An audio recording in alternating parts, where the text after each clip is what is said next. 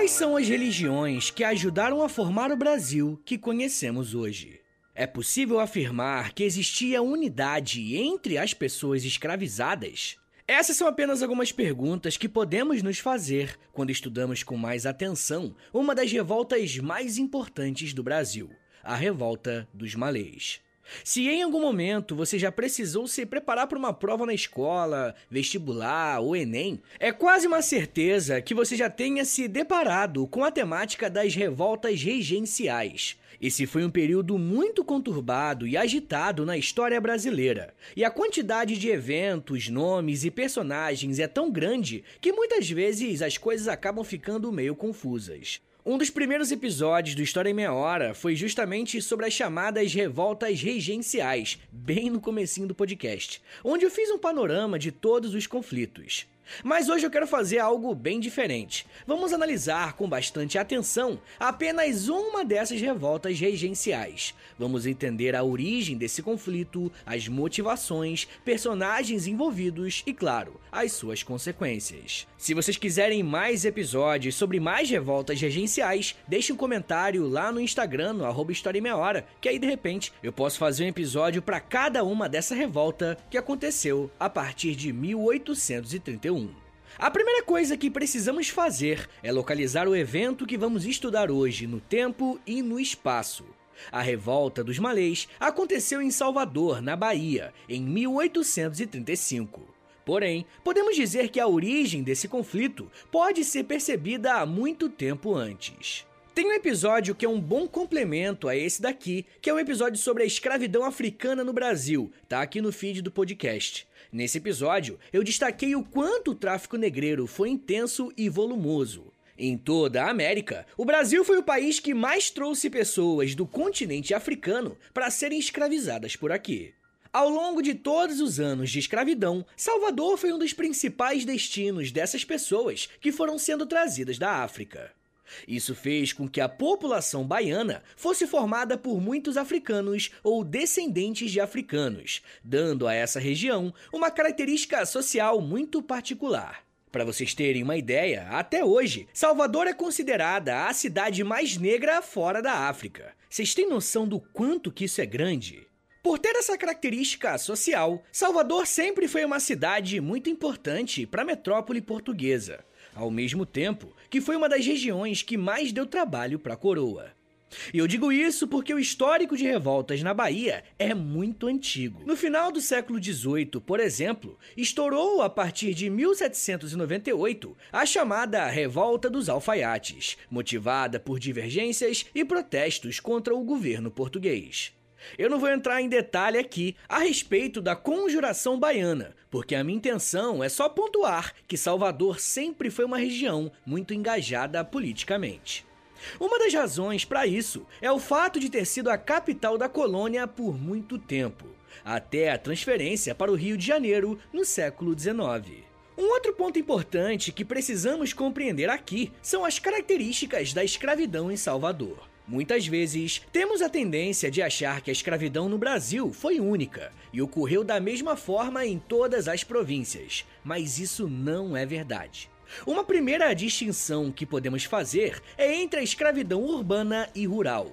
Na escravidão urbana, como era o caso de Salvador, os escravizados tinham uma grande autonomia para circular em torno da cidade. Mas cuidado, tá? Afirmar que uma pessoa escravizada urbana tinha mais autonomia de circulação não quer dizer que a escravidão urbana era algo tranquilo e sem violência. Na verdade, é justamente o oposto. Nas cidades, os escravizados também recebiam punições públicas como forma de ensinar, entre aspas, qual deveria ser a postura correta de uma pessoa escravizada. Além, claro, de servir como uma humilhação para a pessoa que recebia a punição. Um historiador que é muito importante para o estudo da revolta dos malês e que fala um pouco sobre as características da escravidão urbana em Salvador é João José Reis. Ele diz o seguinte sobre esse assunto, abre aspas. Na escravidão urbana, os cativos tinham alguma autonomia. Em geral, transitavam por toda a cidade a cumprir tarefas para os seus senhores ou a vender a força de trabalho. Muitos escravos sequer moravam na casa senhorial. Eram negros de ganho, e aqueles que trabalhassem duro e poupassem muito podiam comprar a sua alforria após cerca de 10 anos de trabalho. Os libertos representavam aproximadamente 7% da população de Salvador. Fecha aspas. Essa citação é muito importante, porque temos duas informações bem relevantes. A primeira é o fato de que era possível que o escravizado conseguisse sua alforria através do trabalho. E é claro que o trajeto até essa possível liberdade era muito longo, mas existia a possibilidade, por mais remota que ela seja. E um outro ponto importante é que Salvador tinha uma população africana ou descendente de africana livre.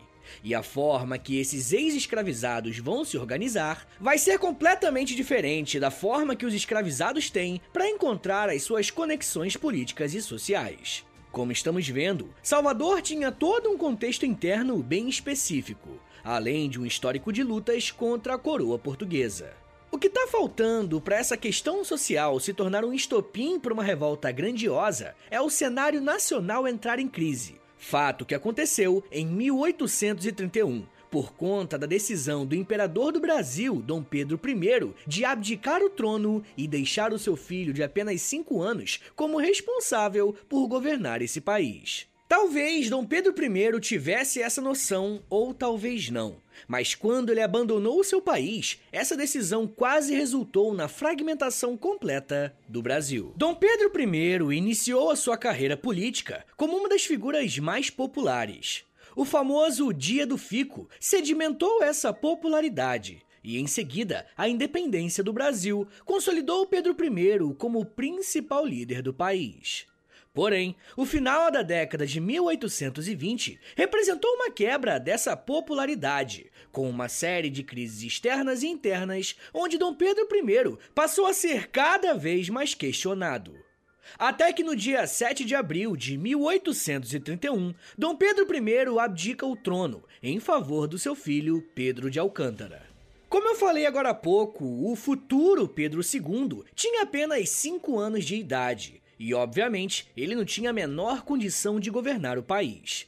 E é por esse motivo que o período datado entre os anos de 1831 até 1840 é conhecido como período regencial, ou seja, é o momento da história brasileira que alguns regentes administraram o país enquanto o Pedrinho atingia a idade necessária.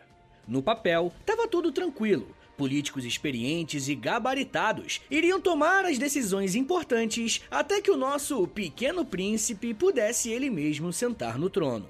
O problema é que nesse mesmo período, em diferentes regiões do Brasil, começaram a crescer movimentos que tinham até propostas diferentes, causas diferentes, mas na maioria das vezes tinham uma coisa em comum: uma enorme insatisfação com o contexto em que viviam.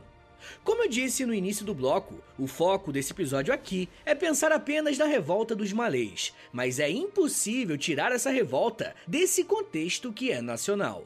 De norte a sul do Brasil, diversos conflitos estouraram, colocando não só a legitimidade desses regentes, como questionando também a própria unidade do território nacional. Uma das perspectivas mais comuns ao se estudar o período regencial é a partir dessas revoltas. Porém, um caminho bem interessante que pode ser feito e que podemos fazer futuramente, caso vocês queiram, né, é analisar o período regencial a partir das mudanças políticas. Durante esses nove anos de período regencial, três modelos diferentes de regência foram tentados, e essas mudanças constantes também contribuíram para o agravamento de algumas crises. A partir de 1835, o Brasil seria governado pelo regente Diogo Antônio Feijó, que pegou o país em uma enorme crise social, mas que tinha as suas causas econômicas. A instabilidade na cúpula do poder deixada por Dom Pedro II gerou um movimento duplo na economia brasileira. Por um lado, ela ficou cada vez mais dependente do capital estrangeiro. Só que ao mesmo tempo, a partir de 1830, pouco a pouco a cultura cafeeira na região do Vale do Paraíba, que fica em São Paulo e na região sul-fluminense, começou a crescer. Com o crescimento do café como um produto importante e lucrativo para o Brasil, os chamados barões do café se tornaram figuras importantes e influentes no cenário nacional. Beleza, mas o que, que tudo isso tem a ver com o que estava acontecendo em Salvador? Rapaziada, ter essa pergunta em mente é muito importante, porque podemos dar duas explicações possíveis. A primeira é que, com o crescimento do café, o Nordeste brasileiro acabou ficando cada vez menos valorizado em relação ao Sudeste, que se tornaria cada vez mais o principal foco político e econômico do país. E um outro ponto muito importante é que, com o crescimento da cafeicultura, de acordo com esses barões do café, a escravidão precisava ser mantida. Em cada ciclo econômico que tivemos no Brasil, foi a força de trabalho escravizada que desenvolveu e fez crescer o país, e com o café, isso infelizmente não foi diferente.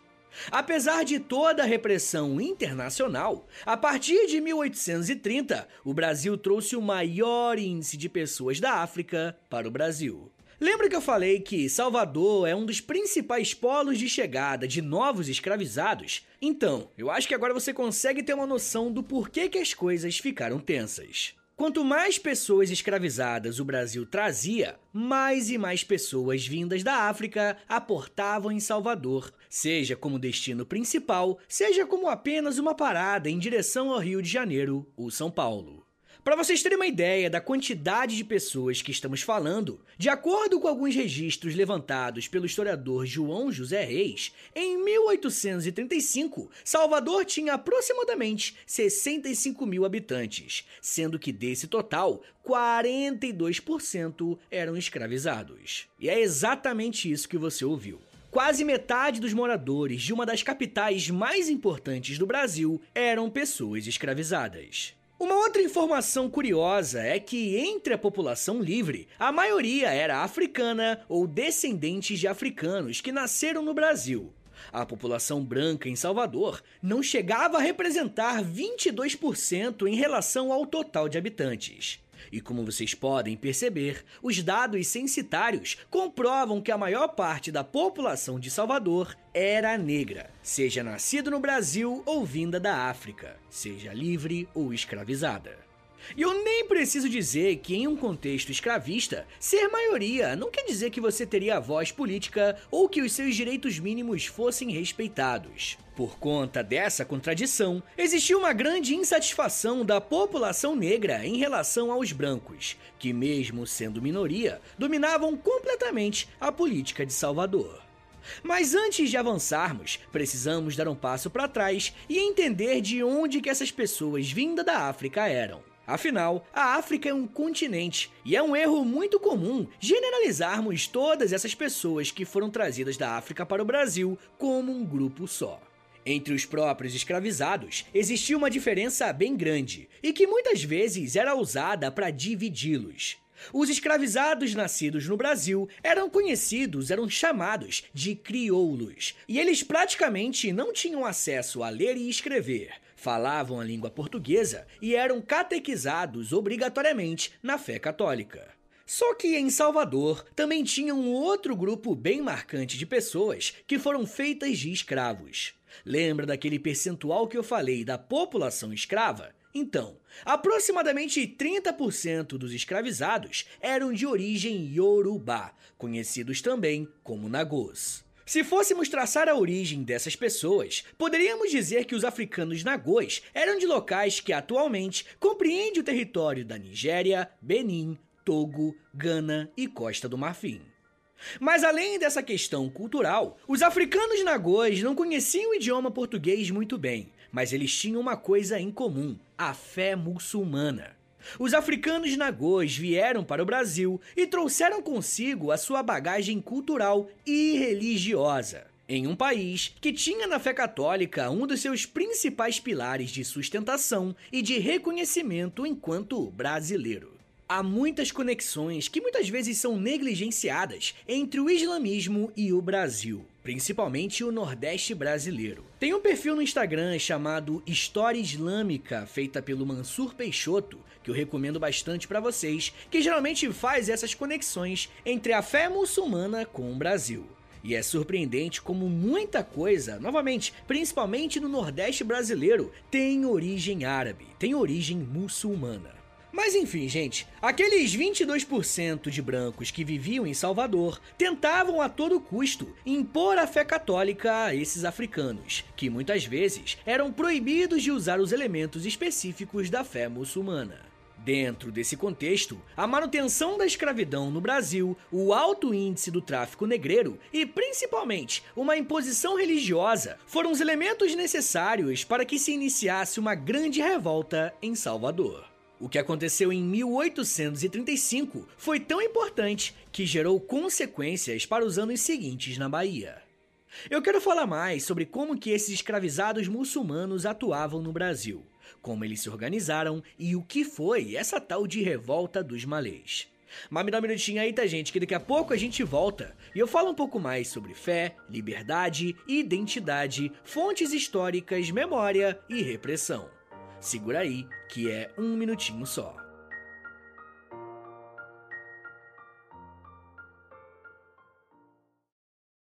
Pessoal, eu queria pedir um favor que vai ajudar muito o meu trabalho e não vai custar nada para vocês. O História em Meia Hora é um podcast exclusivo Spotify.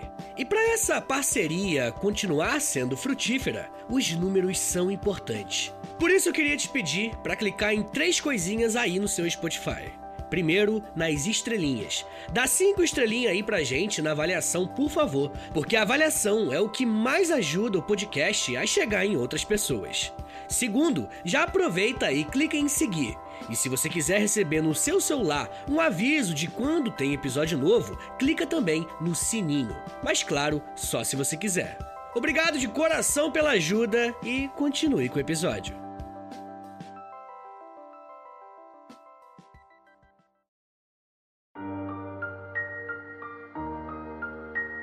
Abre aspas. Pretextando danças e festas, os conspiradores reuniam-se a miúdo em diversos lugares. Em novembro de 1834, celebraram-se frequentes sessões no casebre de Abraão, na Vitória. Agostinho reunia os seus amigos em uma viela próximo à Igreja das Mercês, e todos os dias, de 6 a 8 horas da noite, a loja de Francisco de Lisboa transformava-se em sala de conselho. Por sua vez, o Nagô Cornélio conferenciava com seus adeptos em uma senzala situada na Barra. Fecha aspas. As palavras que você acabou de ouvir fazem parte de um dos primeiros estudos a respeito da Revolta dos Malês, feito em 1907 pelo padre Etienne Ignace. Esse registro é bem interessante, porque fala justamente sobre os africanos nagôs e como que eles se organizavam. Esse ponto é bem importante, porque para pensar a revolta dos malês, precisamos acima de tudo entender que as pessoas que participaram desse evento tinham agência nesse processo. E com isso, eu quero dizer que a população negra, livre ou escravizada atuou ativamente para que determinados eventos acontecessem. É importante pontuar essa questão, porque muitas vezes parece que os escravizados passavam pela experiência da escravidão de forma passiva, apenas olhando as coisas acontecerem, quando na verdade não foi nada disso que aconteceu. Rapaziada, eu encerrei o último bloco explicando a origem de parte dos africanos que desembarcaram em Salvador e que essas pessoas tinham como um dos seus pilares a questão religiosa, mais especificamente o islamismo. Porém, essas pessoas tinham uma dificuldade muito grande em exercer a sua fé no Brasil, porque as lideranças religiosas tinham o amparo da Constituição de 1824 para impedir que outras fés fossem professadas em território brasileiro. Apesar das proibições e da patrulha que os africanos nagôs sofriam, é possível perceber que houve um sincretismo religioso entre o islamismo e o candomblé. Se vocês notarem bem, essa é uma característica muito forte do Brasil. Para o bem ou para o mal, essas limitações religiosas fizeram com que diversos outros tipos de fé fossem surgindo, até o ponto de termos hoje diversos elementos religiosos relacionados uns aos outros. Bom, mas apesar de toda a repressão, a presença dos africanos nagôs era tão grande e tão relevante na Bahia que um dos livros que mais circulavam nessa região era o Corão, ou Alcorão, que é o livro sagrado dos muçulmanos. Como toda religião, existem alguns aspectos que dão a esse grupo uma certa unidade. A crença em uma mesma divindade e um livro sagrado podem ser esses elementos que fazem dessa fé um elemento coletivo. Mas os africanos nagôs tinham uma outra coisa que os identificava como pertencentes a um mesmo grupo. Eu tô falando das vestimentas. Esse grupo étnico e religioso usava um abadá, palavra iorubá que significa bata branca, e era a forma que essas pessoas eram caracterizadas no ambiente em que eles viviam. O histórico de repressão contra as pessoas negras em Salvador, principalmente os africanos, já era antigo. Por mais que existisse a possibilidade de conquistarem a alforria, isso não mudava o status social dessas pessoas. Quem fala um pouco sobre isso é a historiadora Mary Karash, ao dizer que, abre aspas, o escravo, mesmo liberto, carregava pesado estigma, que o marcava até a morte, principalmente se fosse africano. Fecha aspas. Essa citação reforça como, no século XIX, a escravidão no Brasil tinha um caráter fortemente racial. Mesmo que uma pessoa conseguisse a sua liberdade, ela ainda seria tratada como alguém inferior. Essa situação contribuiu para que os negros livres e escravizados estreitassem os seus laços de parceria em um contexto que era desfavorável a eles. Mas se os escravizados, de forma geral, tinham essas particularidades a respeito do tratamento entre eles, os que carregavam a fé muçulmana tinham ainda mais barreiras. Em 1827, por exemplo, chegou a acontecer um pequeno levante de escravizados muçulmanos no engenho Vitória, próximo do recôncavo baiano. Como era um movimento pequeno, ele foi reprimido com grande facilidade. Mas desde esse momento, a convivência entre escravizados muçulmanos e a população branca da Bahia estava cada vez mais complicada. De acordo com alguns estudos de Nina Rodrigues, em 1830, um grupo de negros conseguiu atacar uma loja de ferramentas da região conhecida como Cidade Baixa, em Salvador, com o objetivo de roubar algumas armas. Os registros que esse estudo trouxe são limitados e nós não conseguimos saber se essas pessoas eram nagôs ou crioulas. O que sabemos é que a partir de 1830, um pequeno grupo de ex-escravizados ou escravizados estava com a posse de algumas armas. E eu faço esse apontamento porque quando estourar a revolta dos malês, anos mais tarde, esse armamento vai aparecer mais uma vez, mas agora contra as forças policiais de Salvador. Até o momento, estamos vendo que a relação entre os africanos nagôs e as autoridades políticas e religiosas de Salvador não eram nada boas. Dentro desse cenário, um grupo de africanos nagôs decidiu se organizar para tomar o controle de Salvador. Uma pergunta que pode surgir com essa afirmação é a seguinte: Vitão, como que os escravizados vão organizar algo tão complexo? E essa pergunta é importante, e para respondê-la, precisamos lembrar que estamos falando do modelo de escravidão urbana, e por esse motivo, os escravizados tinham uma grande mobilidade dentro da cidade. Através dessa circulação, eles conseguiram realizar algumas reuniões para planejar como seria o ataque ao governo central. Um outro ponto que possibilitou a organização dessas pessoas foi a língua árabe. Caso você não saiba, um dos requisitos básicos do Islã é que o Alcorão só pode ser lido em sua língua original. E é por isso que todo praticante do Islã deve saber a língua árabe. Logo, os africanos nagôs tinham um conhecimento que mais ninguém na cidade tinha: uma língua própria. Algumas pessoas começaram a produzir panfletos para distribuir pela cidade, apontando que uma revolta estava prestes a acontecer. Mesmo que toda essa comunicação fosse feita em uma língua diferente para as autoridades locais, os nagôs tomaram cuidado de usarem estabelecimentos comerciais para espalharem o recado, mas sem fazer muito alarde. Uma coisa muito interessante sobre esse movimento é que, como os escravizados nagôs sabiam ler e escrever, né, a língua árabe, existem diversas fontes produzidas pelos próprios revoltosos e que estão disponíveis até hoje. Através desses documentos, nós conseguimos ter acesso àquilo que os revoltosos queriam. De acordo com esse registro, o principal objetivo do levante seria derrubar o governo de Salvador, para fundar ali um califado islâmico. Sim, é isso mesmo que você ouviu. Os caras queriam fundar um califado aqui no Brasil. Quem acabou tomando a frente dessa organização para a revolta foram os escravizados muçulmanos, e por esse motivo, o evento ficou conhecido como a Revolta dos Malês. Na língua iorubá, o termo muçulmano era representado pela palavra imalê ou malê. Se fôssemos traduzir para o nosso idioma, podemos chamar a revolta dos malês de revolta dos muçulmanos. Como essa era uma revolta organizada por muçulmanos escravizados, o objetivo não era apenas tomar Salvador politicamente, mas eles queriam também acabar com a escravidão. E molecada, esse vai ser o primeiro grande levante de escravizados na história do Brasil. E esse levante amedrontou os senhores de escravos por muitos e muitos anos. Mas uma coisa precisa ficar bem pontuada aqui, tá? De acordo com o maior especialista no tema, o professor João José Reis, abre aspas. Os negros nascidos no Brasil, e por isso chamado de crioulos, não participaram da revolta, que foi feita exclusivamente por africanos. Fecha aspas.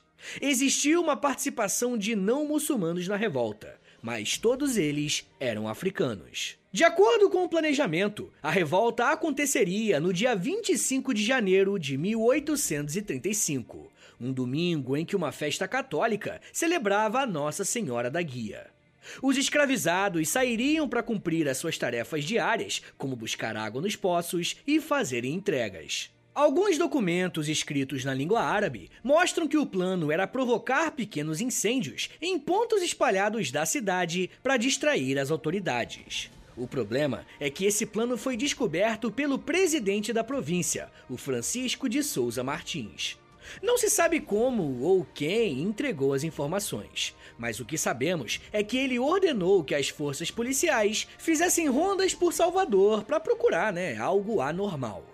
Toda essa descoberta aconteceu no dia 24 e se concretizou quando a polícia encontrou um esconderijo de armas, contendo aproximadamente 60 nagôs no local.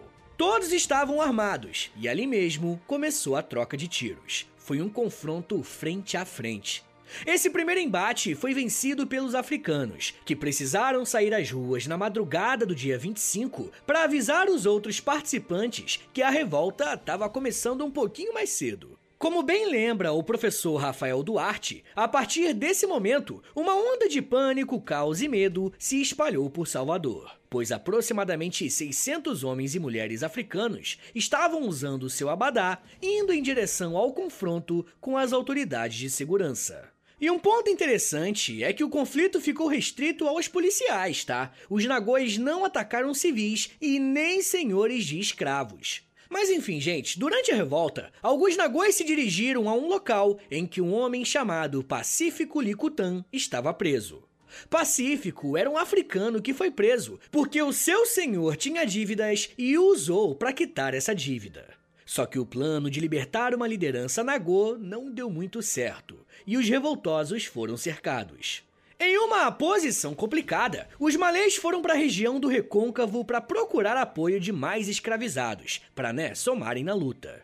Eles foram encurralados na região de Água de Meninos, local que ficava próximo a um quartel de cavalaria. Nesse ponto, aconteceu uma batalha sangrenta, onde 73 malês foram mortos e mais de 500 foram presos. O pânico gerado pela revolta foi tão grande que o chefe de polícia Gonçalves Martins autorizou que qualquer cidadão pudesse dar voz de prisão a escravizados, seja ele muçulmano ou não, que estivesse reunido em quatro ou mais pessoas. Estar com mais pessoas dentro de casa passou a ser proibido.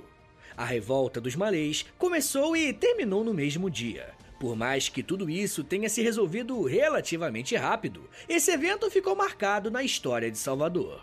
Uma revolta que foi preparada embaixo do nariz das autoridades e não foi percebida não era algo muito comum de acontecer pela região. A população branca temia que a revolução do Haiti ganhasse exemplos e força aqui no Brasil. Logo, reprimir com violência era a principal tarefa das forças de segurança. Diversos participantes das revoltas foram presos, açoitados e até deportados. Dentre os condenados, quatro foram condenados à morte: Jorge da Cruz Barbosa, o Ajarri, Pedro, Gonçalo e Joaquim. E claro, né, esses são os nomes que eles receberam aqui no Brasil. Nós não sabemos como que eles eram chamados em sua terra de origem. O que nós sabemos com certeza é que esses foram apenas alguns nomes dentre vários e vários outros que ousaram lutar pela sua liberdade. O interessante sobre o levante dos malês é que, para esse grupo, uma das coisas mais importantes era também a liberdade religiosa, para poderem professar a sua fé sem serem reprimidos ou violentados por conta disso. A memória do que aconteceu em janeiro de 1835 foi tão presente em Salvador que dois anos depois estourou uma outra revolta chamada Sabinada, que uma das causas foi a revolta das classes médias contra o governo central, porque eles não foram capazes de conter um levante de escravizados. Não demorou muito tempo para que Salvador fosse palco de mais um conflito social sangrento, mas esse já é um papo para uma outra meia hora.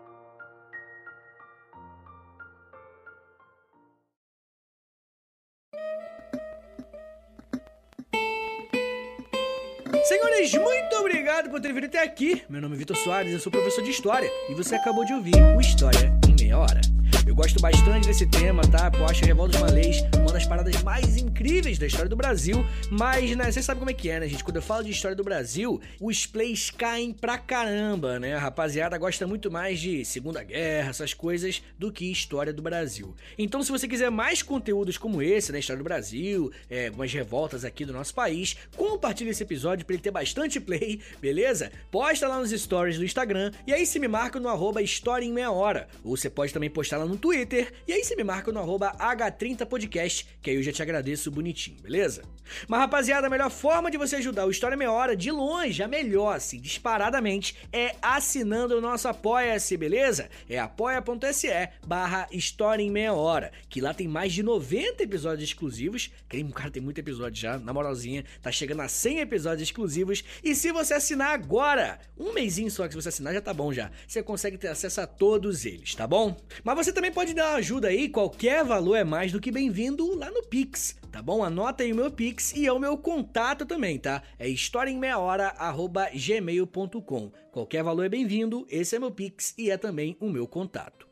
Lembrando você, rapaziada, que as camisetas, blusas, moletom, tem um montão de produto original do História em Meia Hora, tá? Só tem aqui no nosso podcast. Tá sendo vendido lá no site da loja. É L-O-L-J-A, loja. Entra lá no site deles, digita História em Meia Hora na busca e aí você vai ter acesso à nossa lojinha. Olha que legal. Várias camisetas, estampas, tudo com temática histórica. E novamente, é só lá que você vai encontrar essas estampas. Agora, um favorzinho aí que eu vou te pedir, isso aqui é completamente de graça. Você tá ouvindo esse podcast aqui, esse episódio no Spotify, né? Então, você tá no Spotify aí, já tá na sua frente, clica em cinco estrelinhas, que você vai avaliar a gente, por favor. Clica depois em seguir e depois clica no sininho, tá bom? Que aí o seu celular vai avisar quando tem episódio novo do História em Meia Hora, tá bom, gente?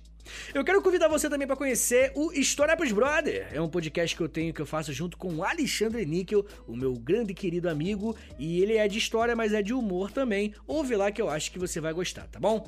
É isso, gente. Me siga nas redes sociais, é @profvitorsoares no Twitter, no Instagram e lá no TikTok. Todo dia eu faço um videozinho de um minutinho só, bem curtinho, educativo, não é dancinha, lá no TikTok, tá bom? Entra lá no arroba beleza? É isso, gente. Muito obrigado, um beijo, até semana que vem! E valeu!